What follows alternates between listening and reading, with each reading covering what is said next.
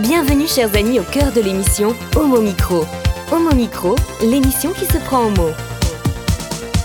Au cœur de la culture LGBT, QI+, Brahim Naik Balk, entouré de ses chroniqueurs, inonde de couleurs les ondes depuis 2004.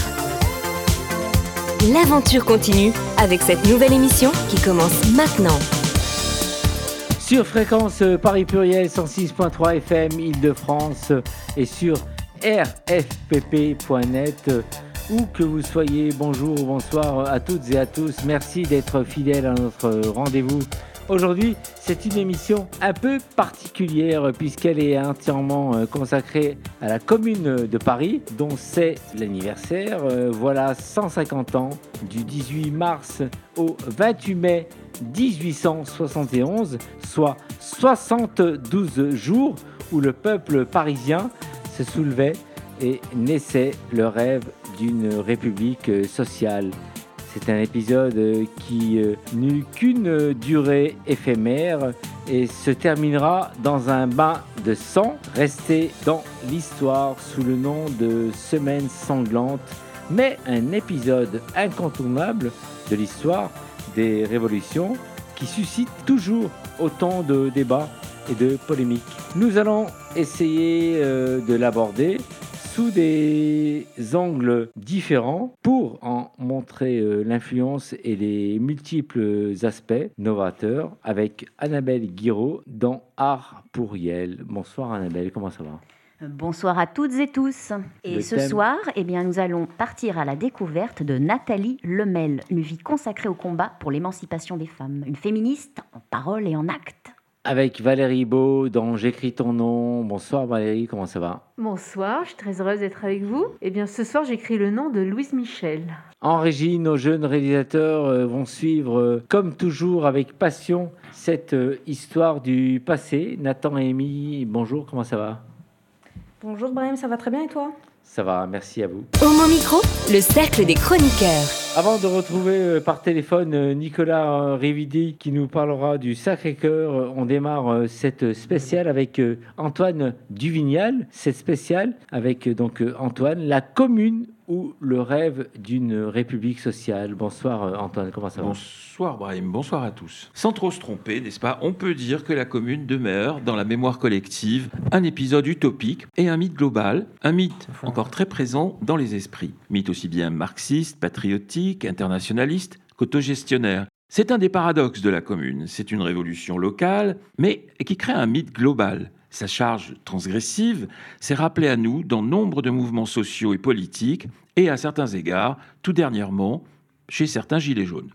Alors, ce qui est surprenant, c'est le nombre d'idées nouvelles, d'idées progressistes et de réformes décisives qui sont lancées durant ces 72 jours.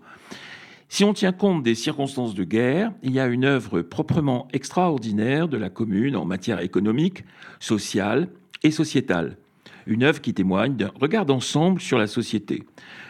Le gouvernement de la commune, par exemple, reconnaît l'union libre et surtout rétablit le divorce, qui avait fait une brève apparition en 1792. Et elle le fait de façon beaucoup moins restrictive que la loi Noguet. Alors la loi Noguet, c'est cette loi qui, 13 ans plus tard, en 1884, autorise le divorce uniquement pour faute et à condition d'en établir la preuve. Faute qui entraîne une sanction pouvant aller jusqu'à la prison. Or, le divorce autorisé par la commune, lui, résulte de la liberté individuelle de chacun, sans faute ni sanction, beaucoup plus proche du divorce tel que le prévoit le Code civil aujourd'hui. Le rôle des femmes pendant la commune est lui aussi une, petite révolution. Non seulement en tant que citoyenne, elle participe à la défense de Paris, mais elle s'engage comme oratrice, c'est le terme utilisé, dans des clubs féminins qui d'ailleurs se réunissent dans des églises, un type de réunion laïque qui rappelle furieusement ceux de 89. Là, par exemple, on trouve Louise Michel, constituée d'une euh, majorité. euh. Pardon, on trouve Louise Michel qui préside souvent le club de la Révolution sociale, constitué d'une majorité de femmes. Dans le climat agité et bouillonnant de l'époque, on ne fait pas nécessairement attention à ce qui s'y dit, mais au vu des comptes rendus, parfois publiés au journal officiel, on reste interdit devant la modernité des idées débattues. Toutes ces femmes abordent en effet quantité de sujets très concrets qui résonnent jusqu'à nos jours. l'égalité sociale au sein du mariage, l'union libre, le divorce, les crèches, l'éducation laïque des filles et la revendication tellement contemporaine de à travail égal, salaire égal. La commune, c'est aussi la proclamation de l'égalité de salaire entre hommes et femmes, ou l'augmentation du salaire des instituteurs et institutrices, une valorisation du corps enseignant par la rémunération qui n'a rien perdu de son actualité. C'est encore bien avant 1905 la séparation des églises et de l'État. Elle apparaît sous la forme d'un décret présenté par la commission exécutive et adopté à l'unanimité. Les deux premiers articles décrètent, avec une grande économie de mots. Alors, article 1, l'Église est séparée de l'État. Article 2, le budget des cultes est supprimé. Et c'est fini. Les deux suivants et derniers, l'article 3, l'article 4, disposent que les biens meubles et immeubles qui appartiennent aux congrégations religieuses sont déclarés propriété nationale. Une disposition qui rappelle singulièrement la confiscation des biens du clergé sous la Révolution. Si les deux derniers euh, resteront vœux pieux, deux derniers articles resteront vieux pieux, si j'ose dire, les deux premiers apparaîtront bel et bien 34 ans plus tard dans une loi devenue la marque de la laïcité. Et puis, la commune, c'est aussi, avant les lois Ferry de 1882 et 1883, l'instauration d'une instruction publique gratuite, obligatoire et laïque, sans oublier la multiplication des écoles de filles et celle des écoles professionnelles. Pour faire bonne mesure dans ce tableau des avancées proposées ou décrétées par la commune, il faut ajouter la suppression de la distinction entre enfants naturels et enfants légitimes, il faut bien euh, avoir conscience que c'est seulement en, en, 2005 que cette distinction disparaîtra du Code civil. Donc on est vraiment euh, là très très en amont. Toutes ces mesures de la commune, la liste évidemment n'est pas exhaustive, euh, sont de formidables avancées sociales et sociétales qu'il faudra attendre parfois un siècle pour les voir se réaliser. On peut vraiment parler d'expérience communale, de laboratoire d'idées, d'activités, parfois brouillonnes, certes, mais souvent visionnaires. La commune, ce sont des idéaux, c'est la volonté de transformer la société et d'améliorer le sort des travailleurs par la loi. Ce qui a porté ces 72 jours, c'est avant tout l'espoir profond de pouvoir mettre en œuvre un véritable projet de république démocratique et sociale.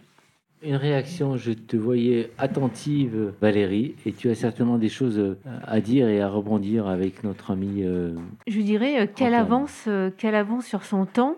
Et en t'écoutant, je me disais, mais alors, si finalement en France, ces lois, l'époque n'était pas forcément prête dans la majorité, Peut-être, mais en tous les cas, si euh, euh, ces, lois, ces idées euh, sociales étaient restées pérennes en France à cette époque-là, la France aurait été un pays incroyablement en avance sur, sur le temps, sur les avancées sociales au niveau, je dirais, presque de l'humanité. Je, dirais, je dis quel dommage, puisque, puisqu'on y est arrivé quand même. Il a fallu du temps, il a fallu beaucoup de sang, beaucoup trop de sang. Mais euh, ces idéaux, je suis frappée aussi à quel point, pour préparer l'émission, j'ai beaucoup lu, j'ai beaucoup regardé. Il y a cette violence, enfin violence, parce qu'il y, a, bien sûr, il y a, enfin, il y a les barricades, il y a, il y a la Prusse, les Prussiens, etc. Il y a la, enfin, il y a la guerre aussi. Et euh, tout arrivé en arrivant à débattre, avoir la lucidité comme ça, de, de créer en même temps un corps législatif incroyable.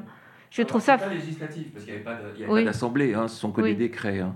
Mais, euh, mais oui, c'est vrai. Et, ce qui est surprenant, c'est de voir que, encore une fois, que, par exemple, pour euh, la distinction entre enfant naturel et légitime qui est supprimée, il faut attendre 2005 pour que ce soit effectif. C'est incroyable. Hein. alors que c'est déjà là dans les bagages de, de la commune, effectivement. les, les, premiers, les premières euh, applications des idées de la commune, finalement, c'est avec les lois Ferry, quoi, de 82 et, et 83. Mais oui, oui, c'est un, c'est un concentré de, de modernité et de progressisme, c'est vrai. Terrible comme, euh, comme époque, en fait. 72 hein. euh, jours, ça a dû être euh, terrible pour tous ceux qui ont vécu ça. Euh, non, c'est pas, c'est pas terrible. Ce qui est terrible, c'est la fin.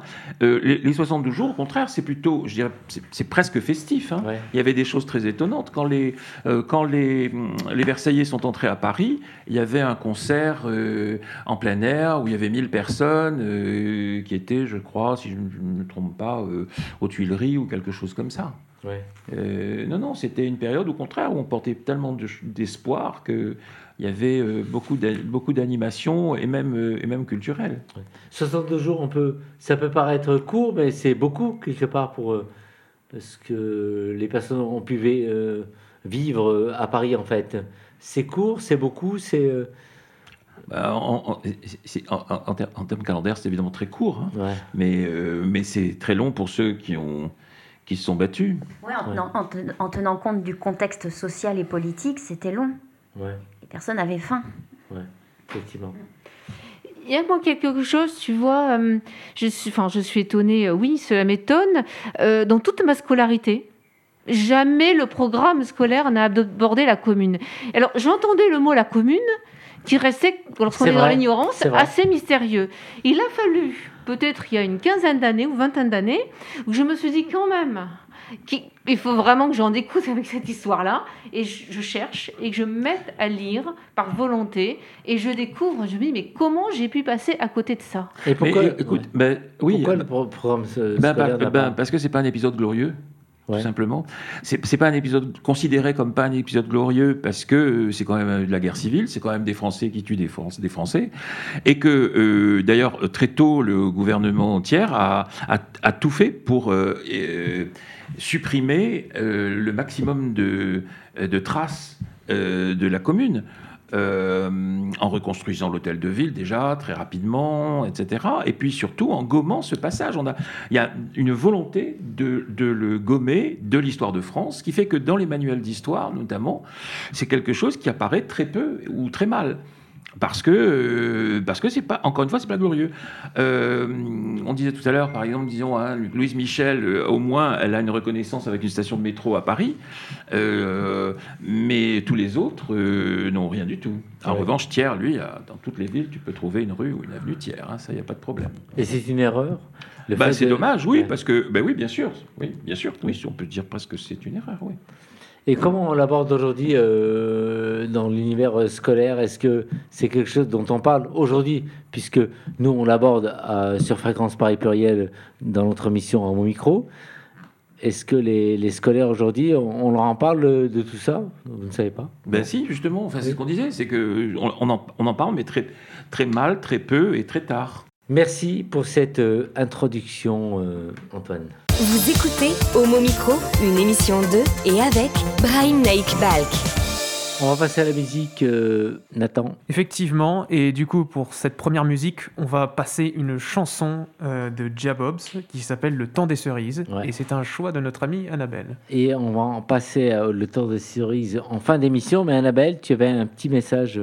Alors, Autant sujet. des cerises, c'est une chanson associée à la commune de Paris. Je laisserai Antoine narrer l'histoire de cette chanson en fin d'émission. Pour l'heure, découvrons ensemble une reprise moderne par le groupe Jabos.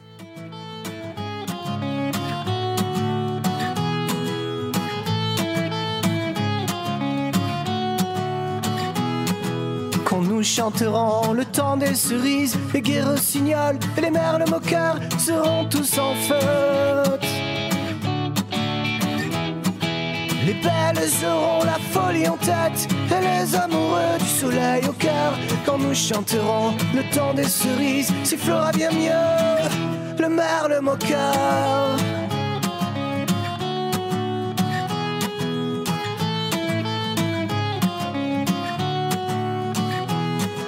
Mais il est bien court le temps des cerises où l'on s'en va de cueillir en rêvant des pendants d'oreilles. D'amour aux robes pareilles, tombant sous la feuille en gouttes de sang. Mais il est bien court le temps des cerises, pendant de corail qu'on cueille en rêvant.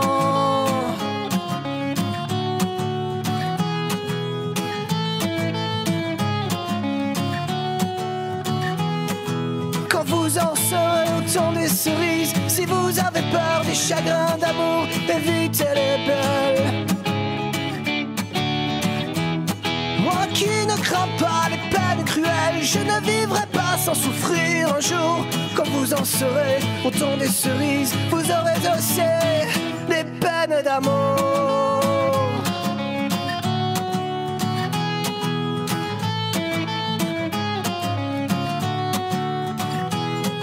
J'aimerais toujours le temps des cerises. C'est de ce temps-là que je garde au cœur une paix ouverte.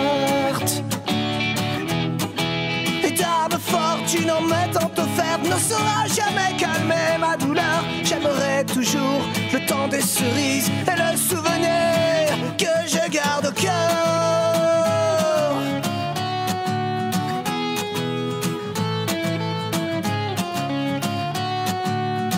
Que je garde au cœur.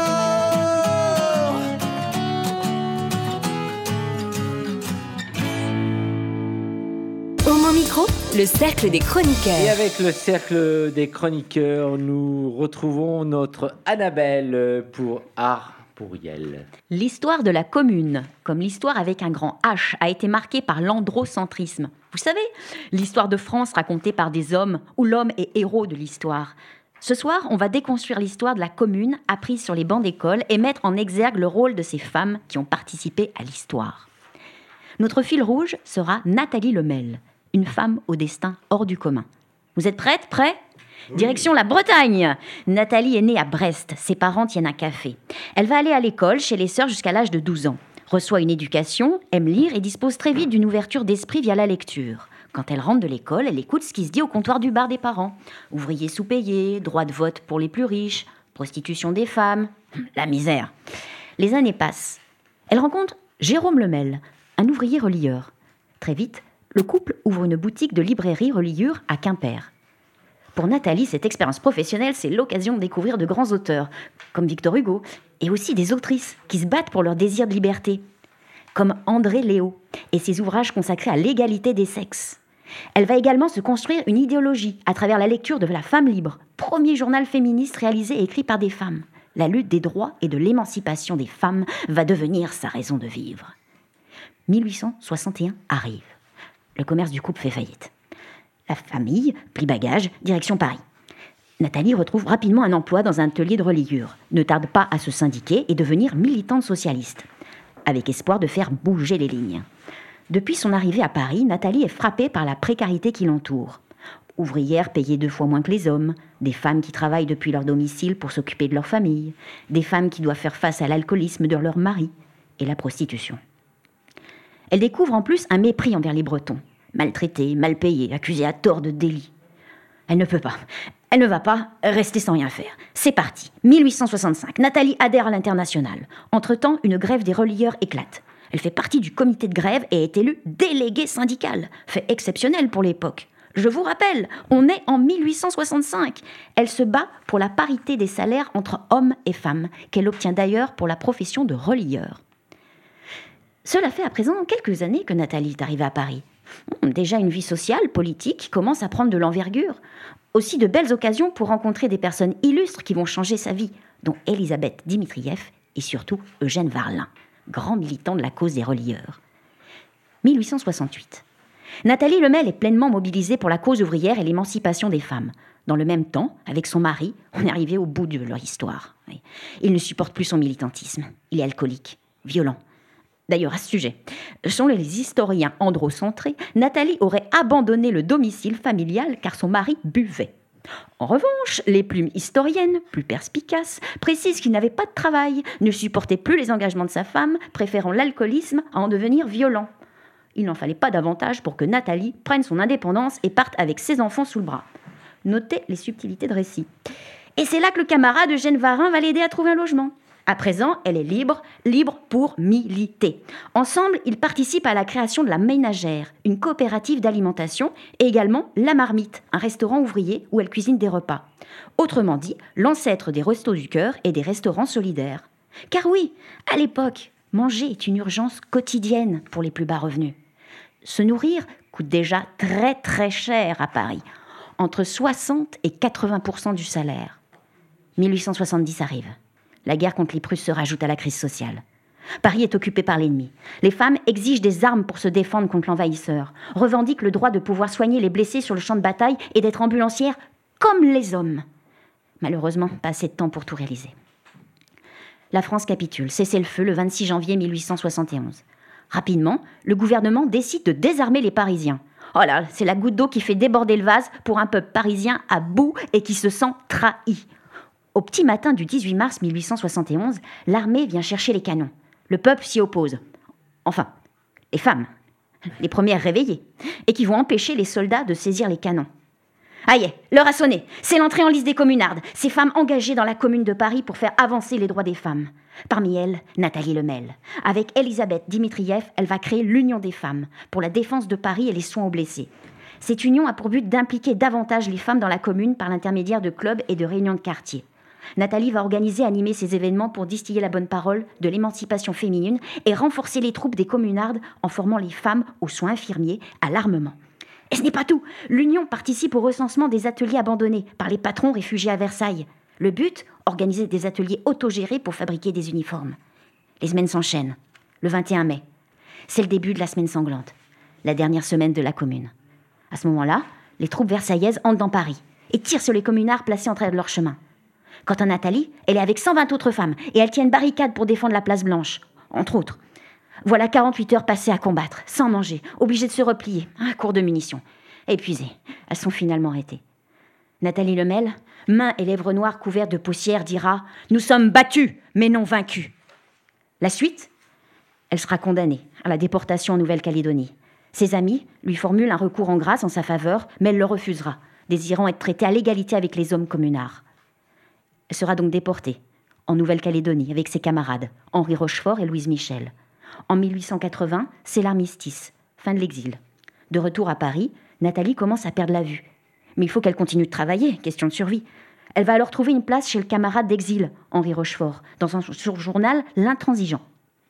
Puis va rejoindre la revue socialiste. En parallèle, elle continue à militer pour les droits des femmes. Mais là, j'avance. La dégénérescence maculaire, s'intensifie. Obligée de se résoudre à recevoir uniquement l'allocation mensuelle versée par la revue L'Intransigeante à ses anciens. Les années passent. La cécité l'impacte. C'est le début de la grande misère. Nathalie entre à l'hospice d'Ivry-sur-Seine, à 89 ans, où elle mourra six ans plus tard. Voilà l'histoire incroyable d'une femme passionnée, n'est-il pas? Mais aujourd'hui, qui connaît Nathalie Lemel? À part les passionnés de la commune on le sait tous, l'histoire est marquée par les écrits. Et Louise Michel écrivait des milliers de lettres aux plus grands, comme Victor Hugo. Ne dit-on pas les paroles s'envolent, les écrits restent? Pour cela que Louise Michel est restée dans la prospérité. Heureusement, quelques aficionados de la commune ont réussi à tracer l'histoire de Nathalie, à laisser des traces. Par exemple, on peut retrouver notre héroïne dans un film documentaire d'Hervé Guerra, cinéaste révolutionnaire en 1914. Il y a aussi cette BSD, sortie en 2017, sur la vie de ce petit bout de femme d'un mètre 49. Et puis la Bretagne, n'oublie pas son héroïne. Des rues et allées portent son nom à Quimper, Rennes, Brest, Nantes. En Ile-de-France, il y a une place Nathalie Lemel, à Nanterre, et à Paris, dans le 3e arrondissement. Voilà de belles initiatives qui redonnent un souffle de vie à cette fantastique Nathalie Lemel, défenseur acharnée du droit des femmes en espérant que cette histoire vous fera souvenir de Nathalie, une femme à ne pas oublier. Ça mérite un tour de table. Et tout de suite, Valérie, elle a tellement de choses à nous dire et à rebondir avec euh, cette chronique euh, d'Annabelle. Eh bien, Annabelle, je suis d'accord avec toi. Avant de m'intéresser davantage à la commune pour écrire moi-même une chronique, euh, je connaissais le nom de Louise Michel, mais pas celui de Nathalie Lemel. Oui. Donc merci pour cette euh, narration. Antoine euh, bah Déjà, bonne nouvelle, c'est que, euh, bah, euh, par rapport à ce qu'on disait tout à l'heure, Nathalie Lemel a une rue à Paris. je disais Louise Michel à sa station de métro, mais Nathalie Lemel a finalement quand même une rue. C'est déjà, déjà pas mal.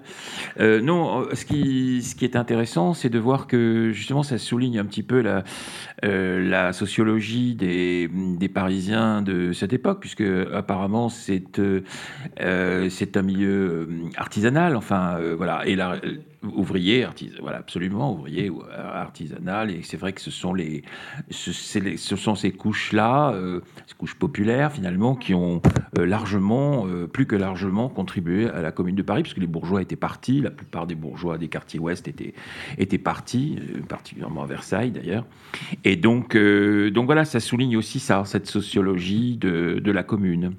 C'est intéressant. Merci Annabelle. Homo Micro, l'émission LGBTQI+, qui se prend au mot. Et nous allons passer une nouvelle fois à la musique, euh, Nathan. Effectivement, et cette fois-ci pour la musique, on va passer une chanson très connue de Bob Marley qui s'appelle Redemption Song.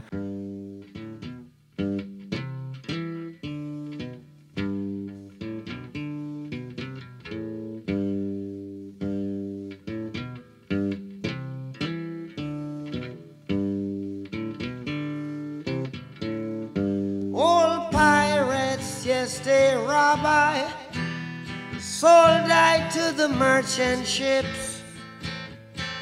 Minutes after they took I from the bottomless pit, but my hand was made strong by the hand of the Almighty. We forward in this generation triumphantly. Won't you help to sing these songs of freedom? Cause all I ever have redemption songs, redemption songs. Emancipate yourselves from mental slavery. None but ourselves can free our minds. Have no fear for atomic energy, cause none of them can stop the time.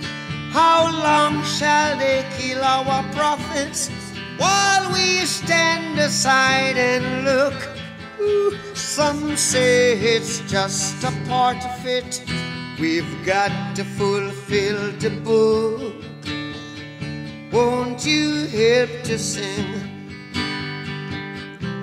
these songs of freedom? Cause all I ever have, redemption songs, redemption songs, redemption songs.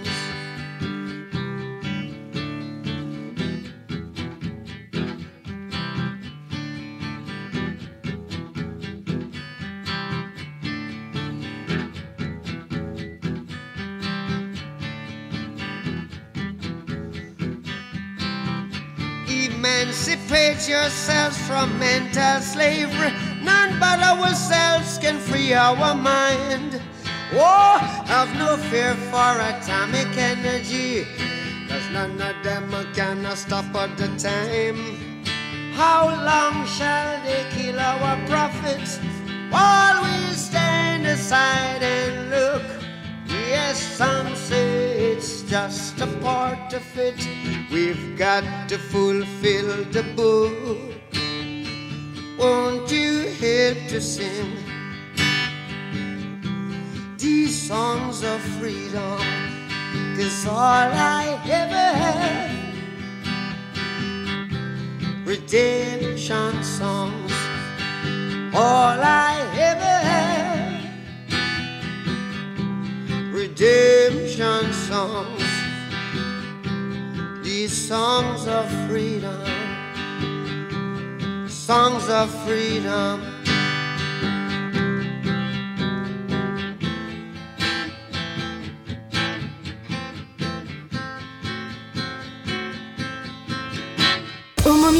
Le cercle des chroniqueurs. Et on poursuit euh, avec euh, au micro Paris, la commune, euh, le plus de l'actu avec notre ami Nicolas Révidi qui est avec nous euh, par téléphone. Bonsoir Nicolas. Oui, bonsoir Brahim. Eh bien, euh, ce soir, on parle meringue, Oui. puisque le plus de l'actu est consacré, c'est le cas de le dire, au Sacré-Cœur, au lieu du tourisme parisien, mais dont l'histoire est souvent méconnue et fantasmée. Comme il est question de la commune dans cette émission, c'est donc, l'occasion pour moi de revenir sur la symbolique de ce monument. Alors la pensée populaire rattache souvent l'érection du Sacré-Cœur à une sorte d'amende imposée aux communards par leur vainqueur versaillais à l'issue de ce qui fut sans doute la première révolution ouvrière, annonçant d'ailleurs celle de 1917 en Russie. En réalité, la décision de construire le Sacré-Cœur fut prise à l'issue de la guerre franco-prussienne de 1870.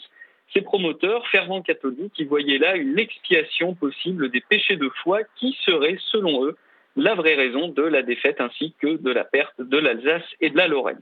À cette époque, cependant, le lieu de l'édifice n'était pas encore choisi et le projet demeurait difficile à mettre en œuvre tant il était gourmand en ressources matérielles et financières. En 1871, deux mois avant la commune, un vœu national est rédigé, mais il n'est toujours pas mention de Montmartre comme choix définitif. Les mois qui suivent sont pour le moins agités. Le printemps de 1871 sera celui du sang des communards, dont le soulèvement s'exprima d'abord sur la butte Montmartre à partir du 18 mars et jusqu'à la fin du mois de mai.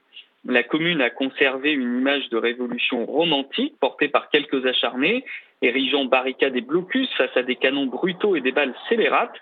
En réalité, la commune a très rapidement instauré un régime de gouvernement afin de structurer ce qui n'aurait pu être qu'un joyeux foutoir.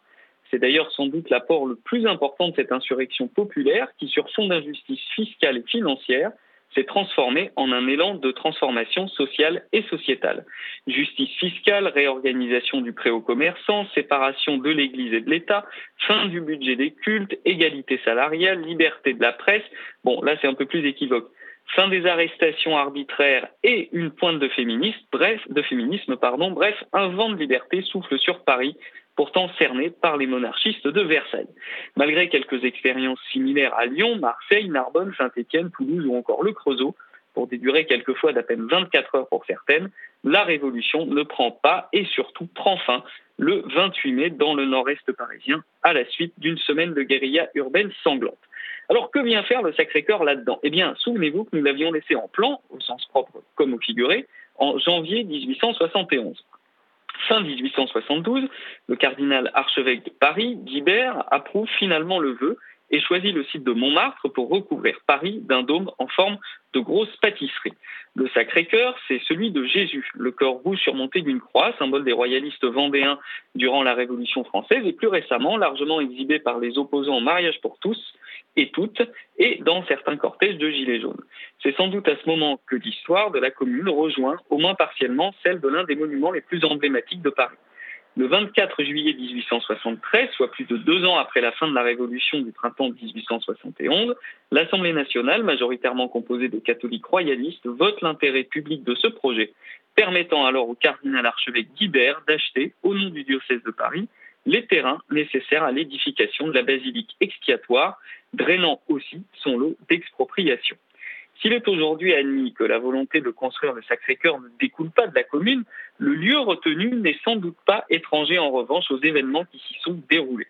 Pour ceux qui ne visualiseraient pas bien la géographie parisienne, il faut savoir que la commune de Montmartre est située au nord de Paris, presque en bordure de la ville, et aussi sur sa médiane nord-sud. La localisation est donc stratégique à plus d'un titre, depuis le porche de la basilique, Paris se déroule, il faut l'imaginer à l'époque, avec ses halles gigantesques à Jussieu et à Châtelet, ses cheminées d'usine. Alors qu'Haussmann venait d'y imposer sa marque, la ville était encore sombre. La basilique du Sacré-Cœur venait donc coiffée d'une perruque au blanc immaculé, faite d'un calcaire particulier qui ne jaunit pas.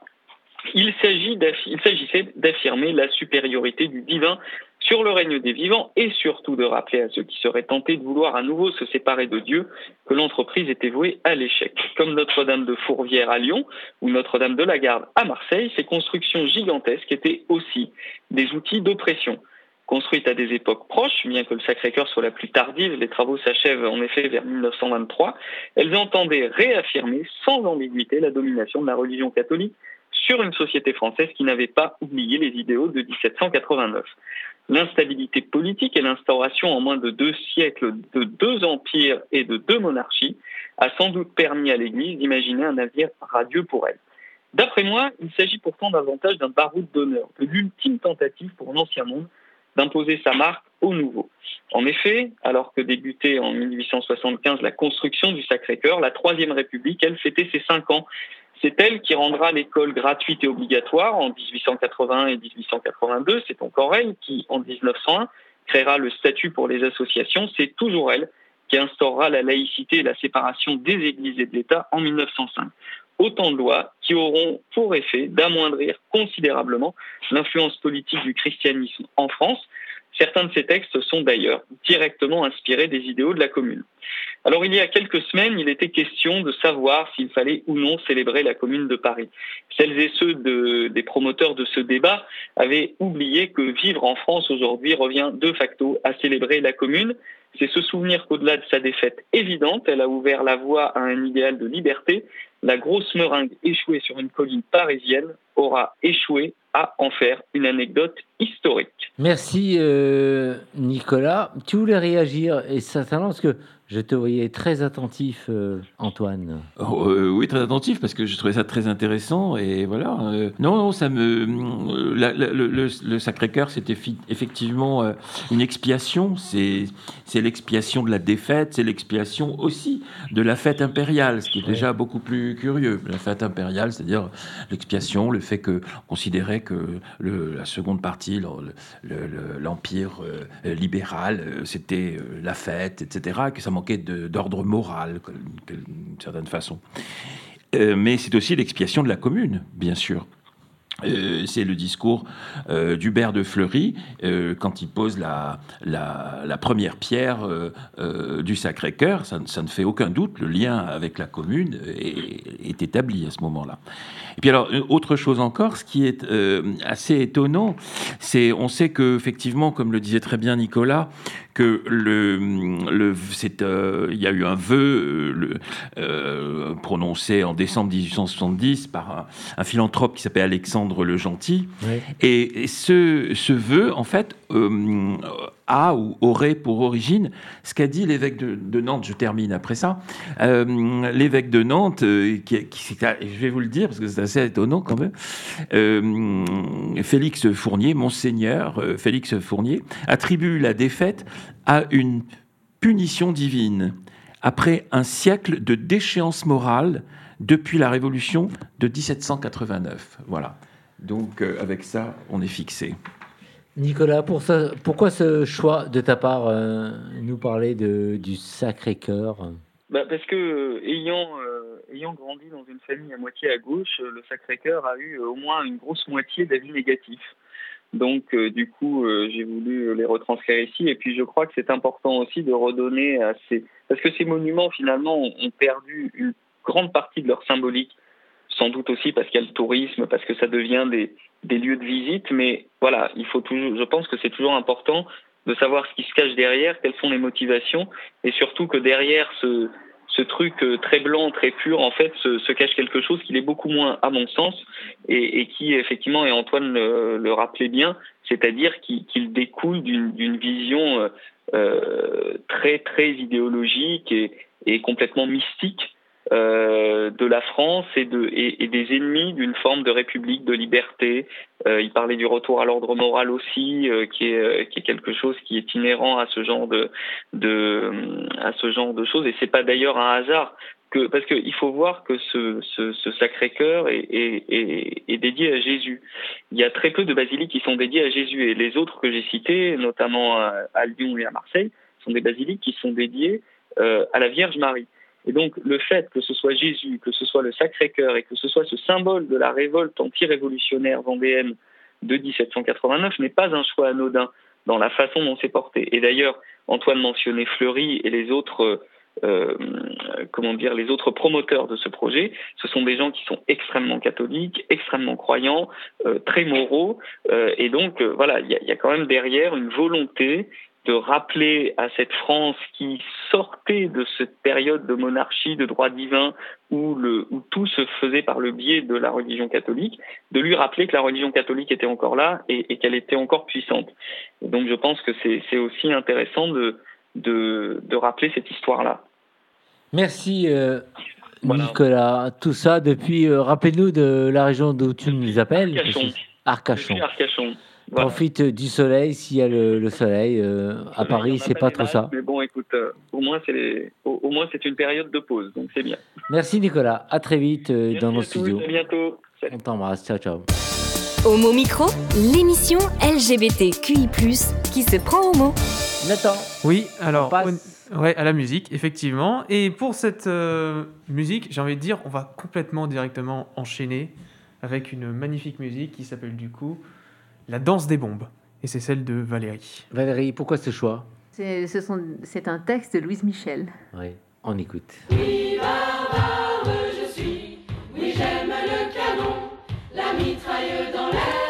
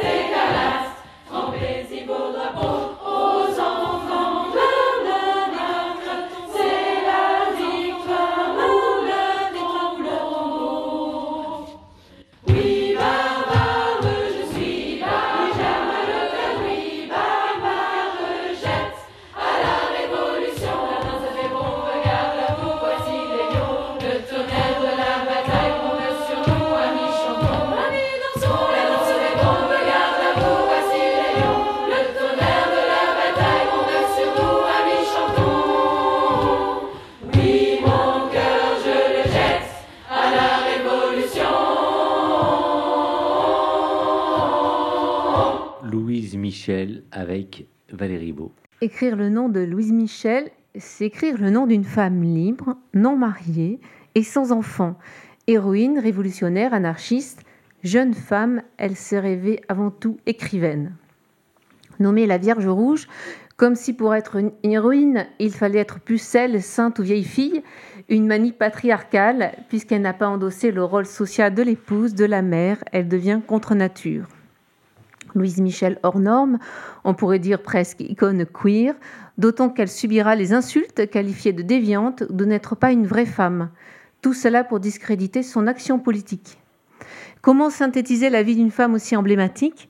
Comme je le pratique dans mes chroniques, je la citerai autant que possible. Au début de ses mémoires, tome 1, elle nous annonce le grand ennui me tient, n'y a rien à espérer, ni rien à craindre. Je me hâte vers le but, comme ceux qui jettent la coupe avec le reste de la lie. Nous sommes sur le radeau de la Méduse encore. Veut-on laisser libre la sinistre épave à l'encre au milieu des brisants? On agit en naufragé. Louise Michel, née en 1830 à Vroncourt, Haute-Marne, fille de Marianne Michel, servante, et de père inconnu, pas si inconnu. Louise a le droit d'appeler les deux maïs grand-père et grand-mère. Il l'élève dans leur vieux château de la. Louise écrira Le nid de mon enfance avait quatre tours carrées, de la même hauteur que le corps de bâtiment, avec des toits en forme de clocher. Le côté sud absolument sans fenêtre et les meurtrières des tours lui donnaient un air de mausolée ou de forteresse, suivant le point de vue. Autrefois, on l'appelait la maison forte au temps où nous l'habitions. Je l'ai souvent entendu nommer le tombeau. Du reste, les souris se conduisaient parfaitement, ne rangeant jamais les cahiers ni les livres, n'ayant jamais mis la dent au violon, guitare, violoncelle, qui traînaient partout. Quelle paix dans cette demeure et dans ma vie à cette époque. À la mort des deux maïs, de maïs elle doit travailler. La reconnaissance, la connaissance est vectrice d'émancipation, elle l'a compris. Elle devient institutrice. En 1853, elle refuse de prêter serment à Napoléon III, monté sur le trône un an plus tôt, en étranglant la République. Elle quitte l'enseignement public et réussit à ouvrir une école libre dans sa région d'origine.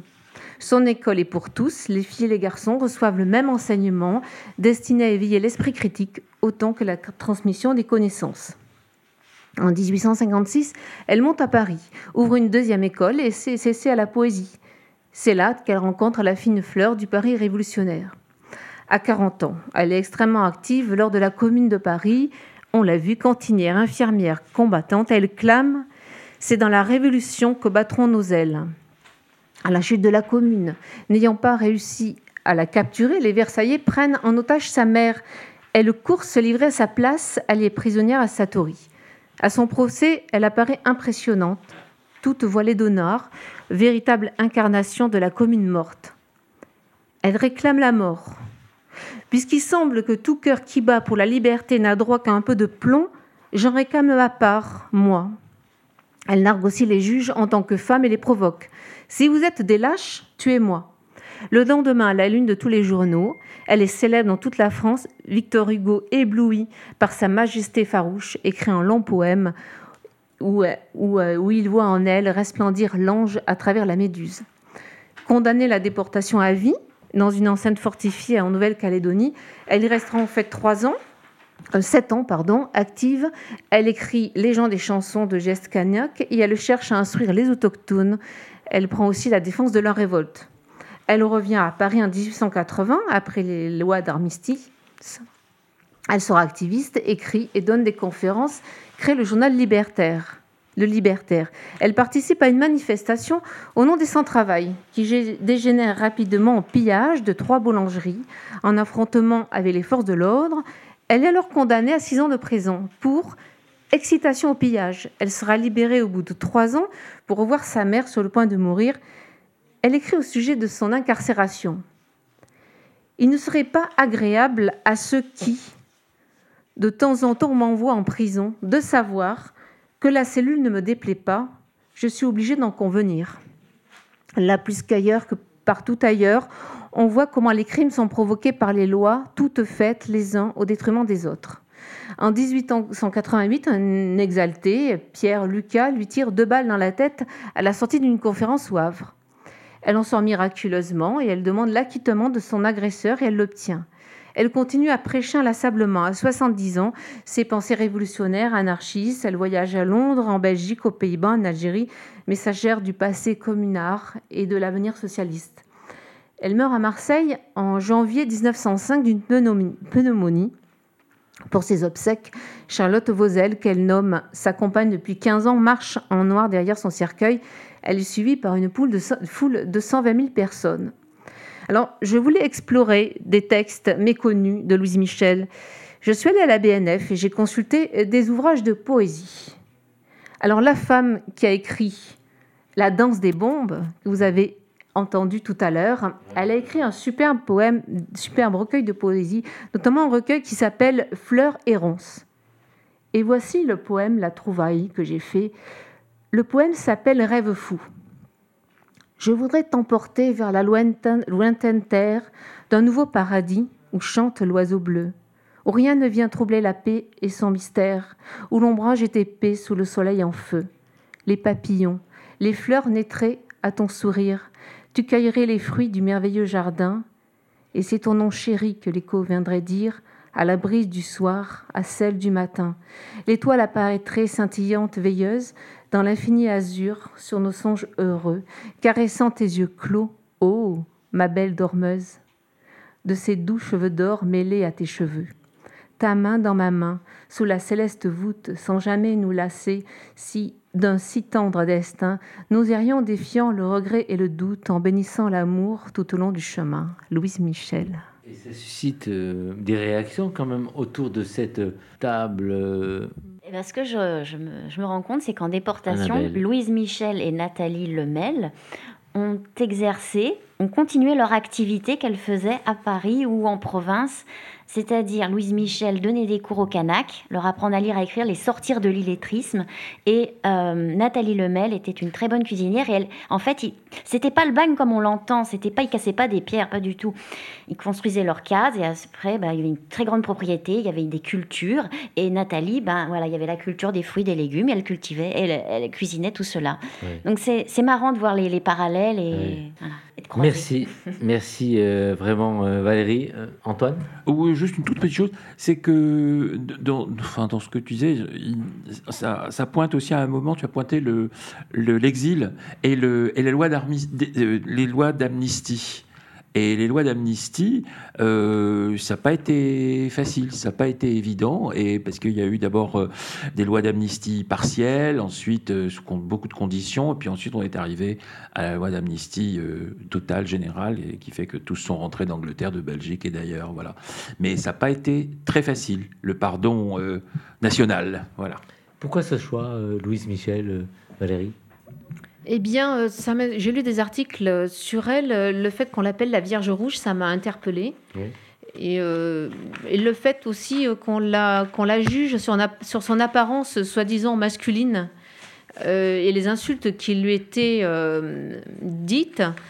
Donc du coup, je me suis dit qu'elle soit, peu importe son orientation, ses attirances, ses amours, déjà elle subissait presque un a priori de, de- voilà d'insultes d'apparence euh, sur le genre. euh, et euh, j'ai voulu creuser euh, ce sujet. Merci Valérie. Homo Micro, le cercle des chroniqueurs. Et nous allons passer à Antoine Duvignal, Rimbaud et les communards. Alors, Rimbaud et Connard, oui. La, la plupart du temps, quand on parle de la commune, euh, c'est c'est vrai que c'est sous un angle politique et, et social. Mais la commune a aussi influencé et marqué intellectuels et poètes. Et c'est le cas de Rimbaud. Alors, on associe rarement Rimbaud à la commune, encore moins son œuvre à cette période de l'histoire, et on a l'impression que bah, c'est quelque chose qui est toujours resté un peu en retrait, comme masqué par sa relation amoureuse et très tumultueuse avec Verlaine. Alors, est-ce qu'il existe vraiment de- des liens entre Rimbaud et la commune euh, Ah, Antoine? Rimbaud, Rimbaud et la, et la commune, voilà une belle rencontre. Quelle belle tête d'affiche que cette filiation entre les révolutionnaires parisiens de 1871 et le poète de Charleville-Mézières. Elle a été longtemps évoquée sans trop savoir si tout cela était véritable ou était partie constituante d'une légende militante. Alors, M- Rimbaud était-il euh, à Paris pendant cette période euh, de mars à mai Et 1871 C'est justement une première difficulté. À ce jour, il est quasiment impossible de savoir s'il a effectivement participé à la Commune de Paris. Les témoignages divergent.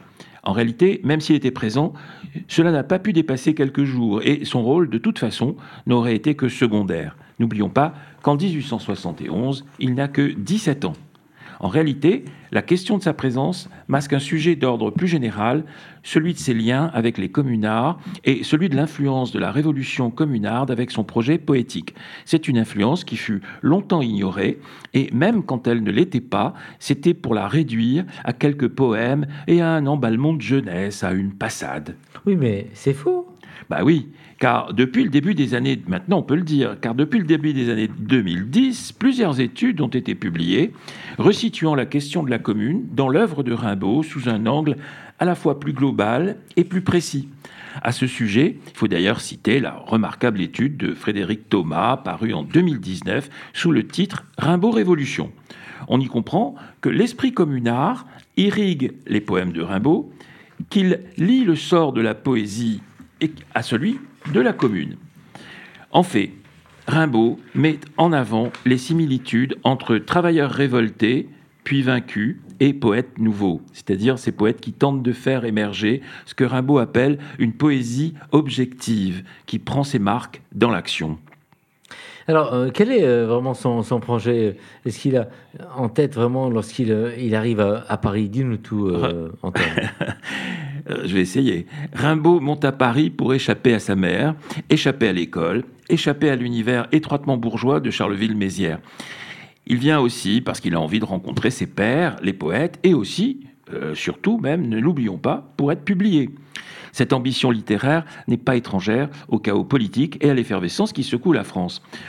Ce dont on est sûr, c'est qu'il est à Paris début 1871 et qu'il y revient peu de temps après la Commune, et bien sûr qu'il est présent en septembre 1871, puisque c'est là, c'est à ce moment-là qu'il rencontre Verlaine.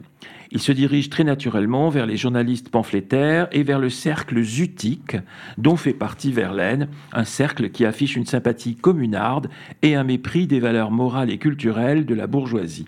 D'emblée, il se lie avec cette bohème révolutionnaire. Alors, euh, dis-nous, en fait, euh, est-ce qu'il y a des textes où Rimbaud euh, s'exprime clairement sur les, liens qu'il établit entre la poésie pardon, et, la commune, Antoine? Alors oui, il y, y a une lettre qu'il adresse en mai 1871 à son ancien professeur, Georges Isambard, pour lequel il éprouve respect et affection. Il y a plusieurs lettres d'ailleurs de Rimbaud à Georges Isambard. Et dans celle-là, il oppose la poésie subjective à la poésie objective. Ce qu'il y a d'original dans, dans- dans cette démarche, c'est qu'il opère une synthèse du réalisme et du romantisme. Ce n'est pas un- vraiment un poète communard comme Jean-Baptiste Clément, l'auteur du Temps des Oui. cerises, un air que nous venons d'entendre. Euh, Rimbaud, c'est celui qui redessine l'histoire et le rôle de la poésie en fonction de la convergence des communards et des poètes. Pour lui, la séparation entre intellectuel et manuel, entre poète et travailleur, doit voler en éclats. Il ne s'interdit pas des visions émerveillées, mais il les ramène, parfois brusquement, à un ici et maintenant. Il enracine la poésie dans une réalité matérielle, l'empêchant de voler trop haut. Alors, Rimbaud, euh, est-ce qu'il continue, euh, par exemple, par la suite, euh, à entretenir des liens étroits avec les communards? Eh c'est un peu la- justement la découverte de Frédéric Thomas dans le livre que j'ai cité. Ce lien apparaît dans une lettre envoyée en 1873 à Jules Andrieux, qui est l'un des anciens dirigeants de la commune, ami et collègue de Verlaine à l'hôtel de ville de Paris. Par l'intermédiaire de Verlaine, qui affichait des idées communardes et était proche d'eux, Rimbaud rencontre les proscrits communards émigrés lorsque le couple s'installe à Bruxelles, puis à Londres.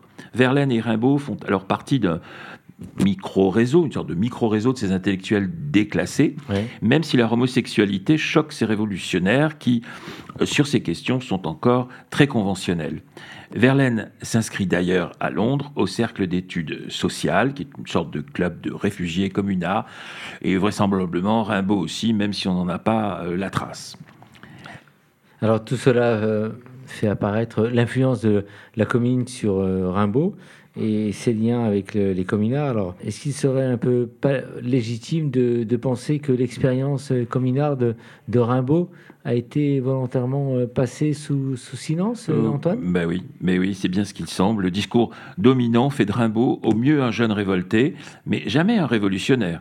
Son image reste celle du génie, nécessairement seul, détaché de toute préoccupation vulgaire, du fou, de l'incompris? Cette manière de grandir Rimbaud est en réalité une réduction. On pense bien souvent que ce serait le, rabaisser en le montrant de son temps, lié à la commune de Paris, préoccupé de questions sociales.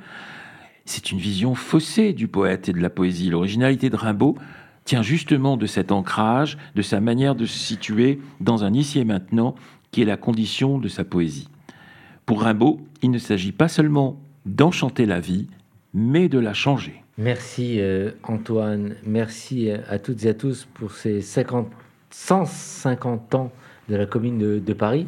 Merci euh, Valérie, Merci. merci euh, Annabelle Merci et à très vite. et merci Antoine. Et, et on va terminer cette émission. Tu vas nous proposer un morceau euh, musical euh, d'Yves Montand. euh. Mais oui, c'est un morceau qu'on vient d'entendre déjà, Oui. mais dans une, une version très moderne, très contemporaine, devrais-je dire, n'est-ce pas De Jabos euh, 2014, hein Eh oui.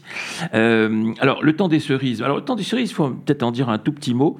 C'est une chanson d'amour, en fait, euh, au départ, qui a été écrite par un, poète plutôt inconnu qui s'appelait Jean-Baptiste Clément. Et contrairement à ce qu'on pourrait croire, elle n'a pas été écrite après la Commune, mais vers 1767-1768. Elle connaît son succès après. En fait, de cette chanson d'amour, on peut faire une lecture politique, c'est-à-dire y retrouver les symboles d'une émergence pleine d'espoir, des espoirs qui finalement seront déçus. C'est une chanson qui finira par représenter les idéaux de gauche non réalisés, mais qui restera pourtant emblématique de la gauche. Elle sera chantée en 36 avec le Front populaire à la Libération, avec les communistes en mai 68 et bien sûr en 81 avec l'arrivée de la gauche au pouvoir. Elle a pris un sens engagé, elle est devenue clivante et pourtant consensuelle parce qu'il s'agit d'amour. Et alors, les interprètes sont, il y a, mult- euh, il y a foultitude. hein. Elle a séduit euh, aussi bien Juliette Gréco que Jeanne Baez, Nana Mouskouri, Renaud, Maxime Le Forestier, même Noir Désir. Mais la version qui reste peut-être la plus connue, la plus populaire, eh c'est celle d'Yves Montand. On écoute. Merci à toutes et à tous.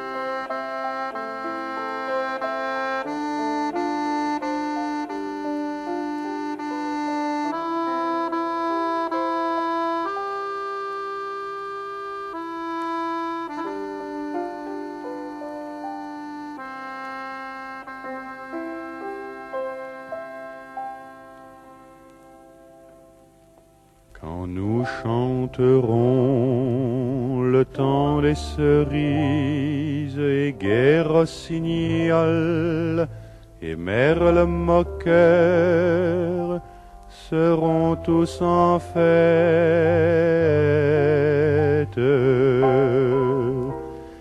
Les belles auront la folie en tête et les amoureux du soleil au cœur. Quand nous chanterons le temps des cerises sifflera bien mieux le merle moqueur.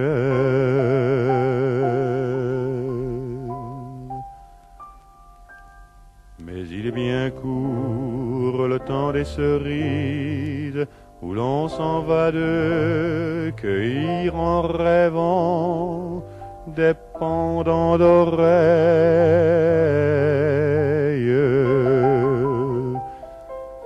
Cerises d'amour aux robes pareilles tombant sous la feuille en gouttes de sang.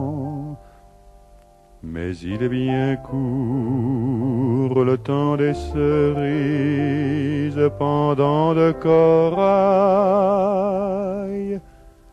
qu'on cueille en rêvant.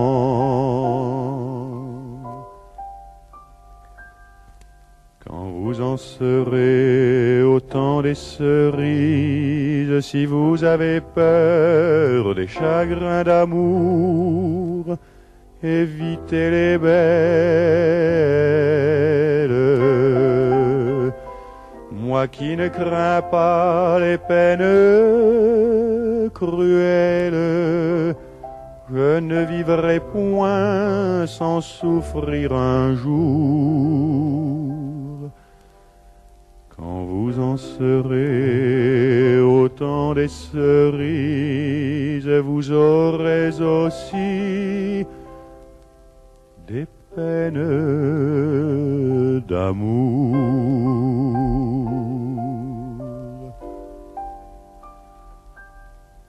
J'aimerai toujours le temps des cerises, c'est de ce temps-là que je garde au cœur une plaie ouverte.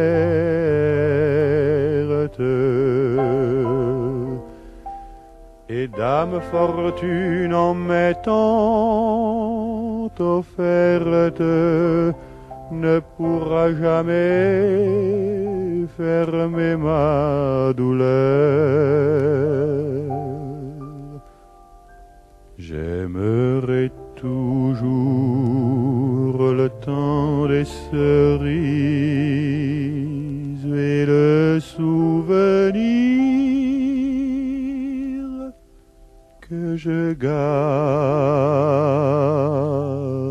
au cœur.